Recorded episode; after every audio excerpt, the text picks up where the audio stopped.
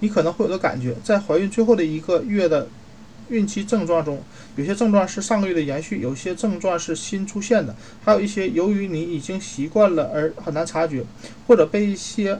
预示分娩即将到来、呃即将来临的新症状掩盖了的。身体上，胎动发生变化，蠕动次数增多，踢腿动作减少，这是因为宝宝越来越大，周围的活动空间减少了。阴道分娩物更多，做爱、盆骨检查或子宫颈开始收缩后有红色、棕色、粉红色的血迹出现，便秘、烧心、消化不良、胀气、身体浮肿，偶尔头痛，偶尔有虚弱、眩晕等症状，尤其是起床太快或血糖低的时候，鼻塞，偶尔流鼻涕、流鼻血，耳朵里有闷塞感，牙龈敏感，夜间腿部痉挛，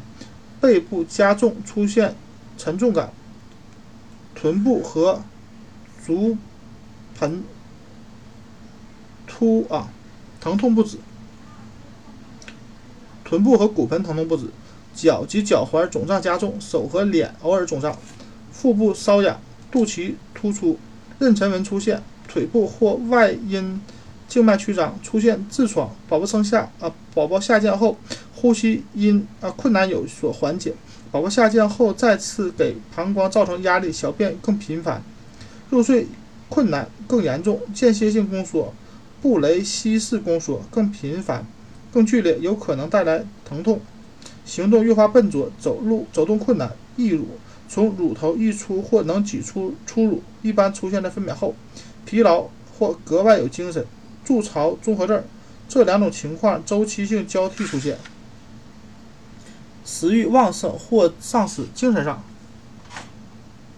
更兴奋、更焦躁不安、更焦虑、更心不在焉。稍微放松一些，易